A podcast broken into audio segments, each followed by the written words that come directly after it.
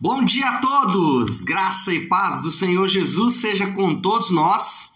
Uma ótima segunda-feira para todos. Hoje é dia 6 de dezembro de 2021. Seja muito bem-vindo ao nosso devocional de hoje. Nosso devocional Boas Novas de Grande Alegria. Nós estamos fazendo um devocional preparatório para o Natal. A nossa ideia é é estender aí o período de comemorações que normalmente estão restritas ali ao dia 24 e o dia 25, talvez um pouco mais, um pouco menos, mas a nossa ideia é estender aí esse período para muito mais do que esses dois dias, aí no nosso caso vai dar quase 30 dias de é, estudos e de meditações e principalmente de expectativa para essa comemoração. Para nós, o Natal não é apenas um dia comum, não é apenas um dia de dar presentes ou um dia vazio, né? Como ontem,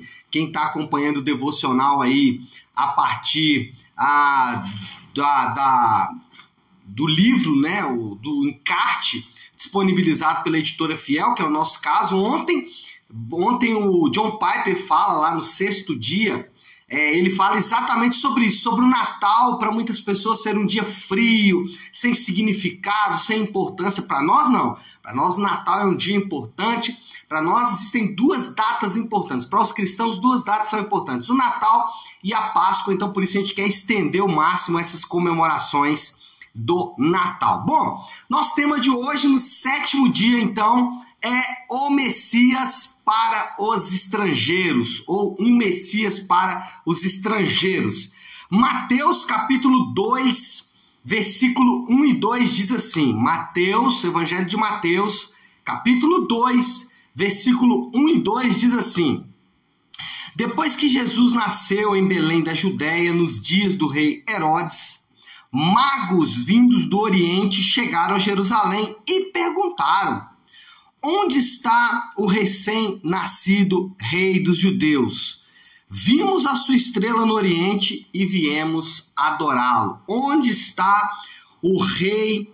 Onde está o recém-nascido rei dos judeus? Bom, o Evangelho de Mateus ele tem características singulares. Cada evangelho, ainda que é, sejam especialmente os sinóticos ali, né? Mateus, Marcos, Lucas e João. Aliás, Mateus, Marcos e Lucas, João não. Esses três evangelhos eles têm muitas similaridades. Mas ainda que existam similaridades, eles têm focos diferentes, eles têm ênfases diferentes.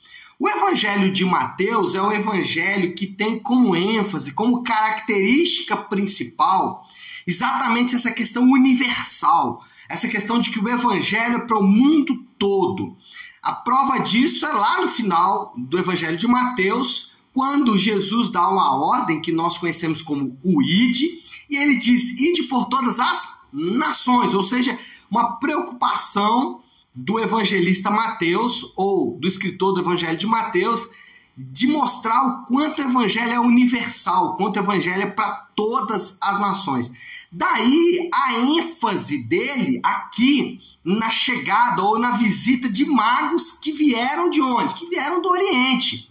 A ideia dele aqui é mostrar que nações estão afluindo para o dia, ou nações estão vindo em direção ao rei, o rei prometido, o rei que até aquele momento era restrito territorialmente a Israel, mas Mateus quer mostrar o rei não é só de Israel. Nações virão adorar o rei, trazendo exatamente esse contexto ou essa ideia da universalidade do reino ou da universalidade do rei que alcança todas as nações. Algumas perguntas elas permanecem. Quem eram os magos? Quem eram esses magos? De onde eles vieram? A Bíblia diz que eles vieram do Oriente, mas qual nação? De qual parte do Oriente? Do Oriente próximo, do Oriente distante? De onde eles vieram? E, principalmente, o que representavam esses três reis magos? Ou, aqui não fala os três reis, né? Aqui vão falar apenas os reis magos. E eu vou ficar preso aqui ao que o evangelista Mateus falou. Mas o que, esse, que esses magos representavam? Bom, essas perguntas elas permanecem sem resposta. Nós não sabemos quem eram esses magos, nós não sabemos de onde de fato eles vieram e principalmente o que eles representavam. Porém, algumas verdades nós podemos extrair do texto. E aí podemos extrair essas verdades com certeza absoluta. Podemos extrair é, essas verdades com muita clareza. Quais são elas? Primeiro, nós temos aqui nesse texto uma prova de que Jesus é o Messias. E por que nós temos uma prova de que Jesus é o Messias? Lá em Isaías, no capítulo 60, deixa eu ler com vocês. Isaías, capítulo 60, versículo 3. Diz assim: Isaías 63. As nações viram a sua luz e os reis ao fulgor do seu alvorecer. As nações viram, não, né? As nações virão a sua luz. As nações virão a sua luz. O que, que Isaías está dizendo? Que quando o Messias se manifestar, as nações vão ser atraídos pela sua luz. E aqui, hum, quando os magos do Oriente, de outras nações, vêm até Jesus, nós estamos vendo o cumprimento de uma promessa. Agora, a pergunta é: ok, o Messias chegou, o Rei dos Reis chegou, mas o que é um Messias? E principalmente, para que serve um Messias? Preste atenção: Messias era o Rei perfeito. Messias era o Rei perfeito. E por que isso é importante? Por que, que a chegada do Messias, por que, que quando as nações testificam que o Messias chegou. Por que, que isso é importante? Lembra que todo o Antigo Testamento existe uma promessa. A promessa de que Deus enviaria um rei perfeito. Quando Deus é, faz uma aliança com Davi, ele fala: Davi, eu vou colocar no trono um, um descendente seu que vai ser um rei perfeito. Desde então, e óbvio, de, antes também, mas a partir desse momento de forma mais clara, a nação de Israel ficou aguardando a chegada desse rei perfeito. Desse rei que cumpriria todos os preceitos aguardados de um rei que era perfeito. O que nós aprendemos em primeiro lugar com a chegada desses magos vindos do Oriente que vieram adorar o Senhor Jesus? Nós aprendemos que Deus cumpre as suas promessas. Nós podemos confiar que Deus cumpre as suas promessas. Nós podemos confiar nele. Ele cumpriu uma promessa no passado. Ele prometeu que enviaria um rei perfeito. E quando Jesus nasceu, o rei perfeito estava nascendo. Então, Deus cumpre as suas promessas. E nós podemos confiar que Deus vai cumprir as suas promessas. E isso é significativo. Isso muda completamente a nossa vida. Nós não estamos falando de um Deus que faz promessas e que a gente não sabe se ele cumpre essas promessas ou não. Não, nós temos um Deus que faz promessas, mas esse Deus já deu provas no passado de que as suas promessas são verdadeiras e que nós podemos confiar nele. Por exemplo, quando ele promete que vai voltar, nós podemos confiar, porque ele prometeu que viria a primeira vez e cumpriu. Então, percebe que nós não estamos falando de um Deus ou de um rei que não cumpre suas promessas, nós estamos falando de um rei que cumpre promessas. Por isso podemos ficar firmes nas suas promessas. É claro que essas promessas elas são objetivas. Não é as promessas subjetivas que você ouviu de alguém que falou com você, não é promessa que você ouviu, não. São promessas que são objetivas, estão aqui na Bíblia Sagrada, estão aqui nas Escrituras.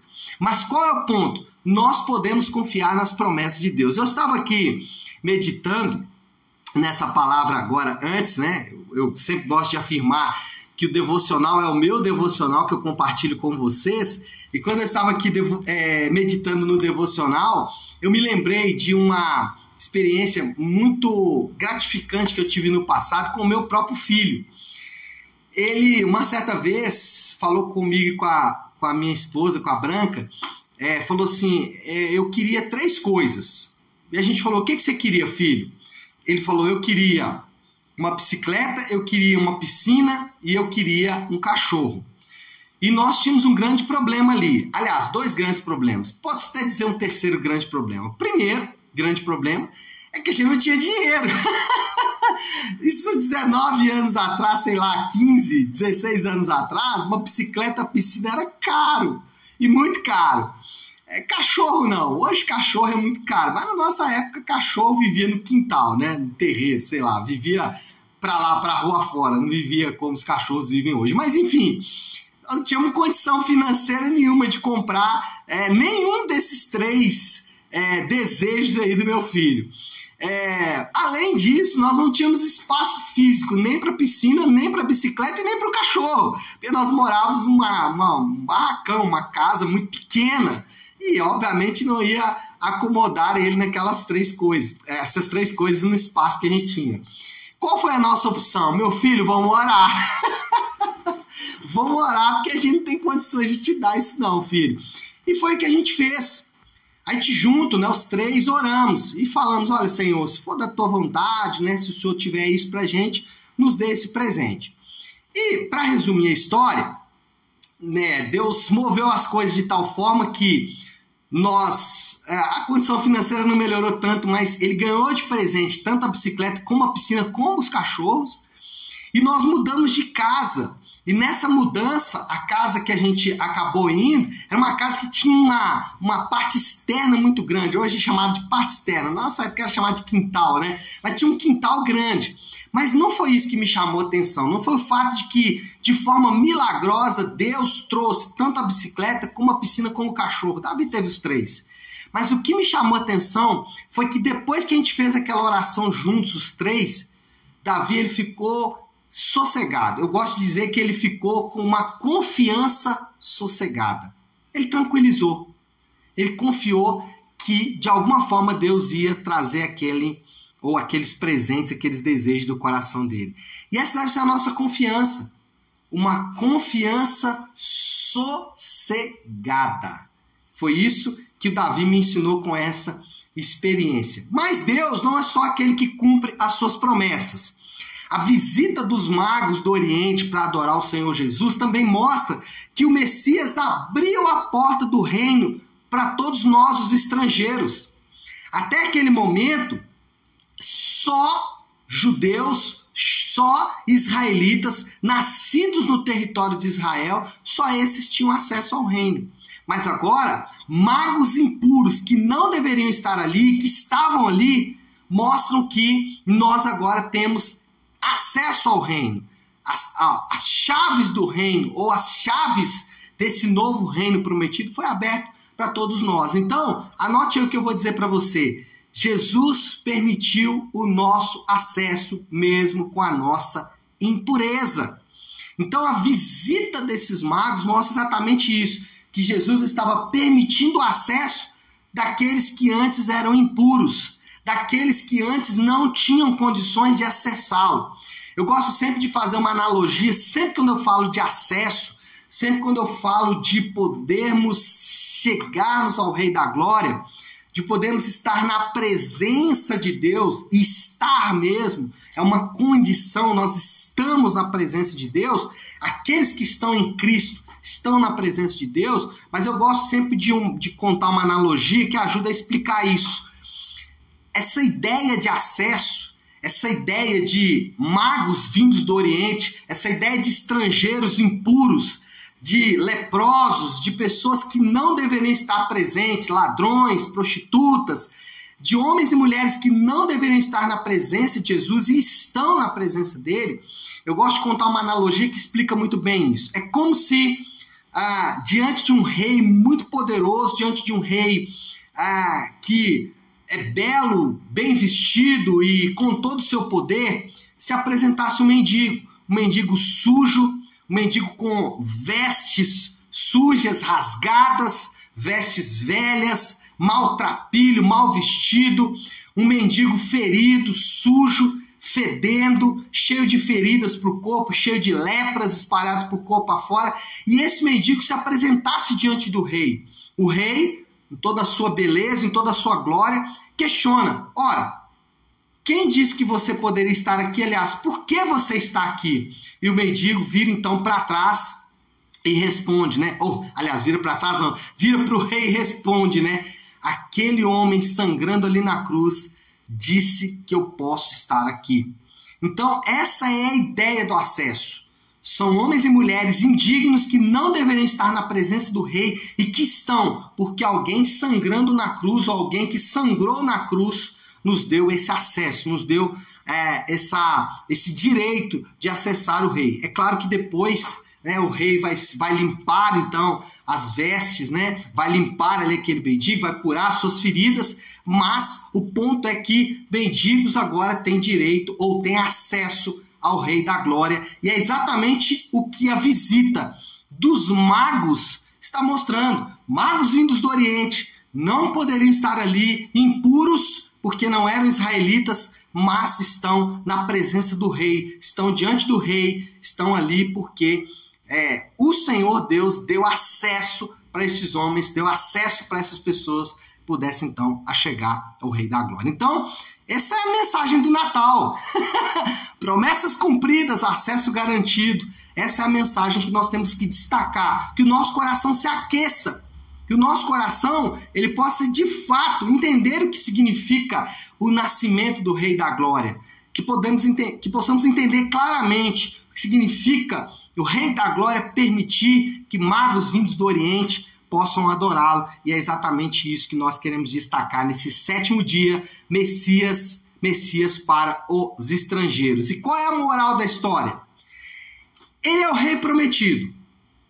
Ele é o rei cumpridor de todas as promessas para todos os estrangeiros e não apenas para os judeus. Nós temos então o rei prometido, o cumpridor das promessas, e esse rei prometido, cumpridor de promessas, ele é não só para os, para os judeus, mas para os estrangeiros, de qual eu, você certamente fazemos parte. Qual é o desafio então? Qual é a aplicação que a gente pode fazer de todo esse ensino aí já para a gente caminhar para o fim aqui? O desafio é, talvez você está iniciando essa semana é, feliz. Você talvez experimentou grandes vitórias do Senhor, você está animado, a sua vida está caminhando bem, é, você está diante do Senhor em felicidade. Então, nesse caso, seja grato. Se você está feliz, agradeça a Deus. Por quê? Porque se você está feliz, se você está honrado, se você está abençoado, e glória a Deus por isso, mas isso é porque o Rei da Glória permitiu que você chegasse à presença dele. Então seja grato. Se você está feliz, seja grato. Ou, parafraseando Tiago, se você está feliz, cante louvores. Mas, mas, se você está em momento de tribulação, em um momento de dor, em um momento de sofrimento, se você está passando um momento de luta, se você está passando um momento de dificuldade, nesse momento, a ideia é que você seja sossegado, confiante. Lembra do meu filho? Confiança sossegada. Você está no momento da dor, confiança sossegada. Confia em Deus, sossegue teu coração. O Rei da Glória permitiu que magos vindos do Oriente pudessem adorá-lo e essa é a nossa condição, tá bom? Vamos orar, vamos colocar tudo isso aí diante de Deus e nada melhor para começar a semana, né, diante de uma palavra dessa tão poderosa, nós orarmos a oração do Pai Nosso, a oração que o Senhor nos ensinou. Então é isso que nós vamos fazer. Se você puder agora, para o instante o que você está fazendo e vamos juntos buscar a Deus em oração, orando a oração do Pai Nosso. Ore comigo. Pai nosso que estás nos céus, santificado seja o teu nome. Venha o teu reino, seja feita a tua vontade, assim na terra como no céu. Dá-nos hoje o nosso pão de cada dia. Perdoa as nossas dívidas, assim como perdoamos aos nossos devedores e não nos deixes cair em tentação, mas livra-nos do mal, porque teu é o reino, o poder e a glória para sempre. Amém, amém e amém. Amém, pessoal? Bom, então é isso. Nós vamos ficando por aqui. Nosso sétimo dia do devocional. Boas novas de grande alegria. Finaliza aqui. Amanhã estaremos de volta às 7h30 da manhã, tá bom? Deus abençoe. Ótima segunda-feira e ótima semana para todos. Fiquem com Deus.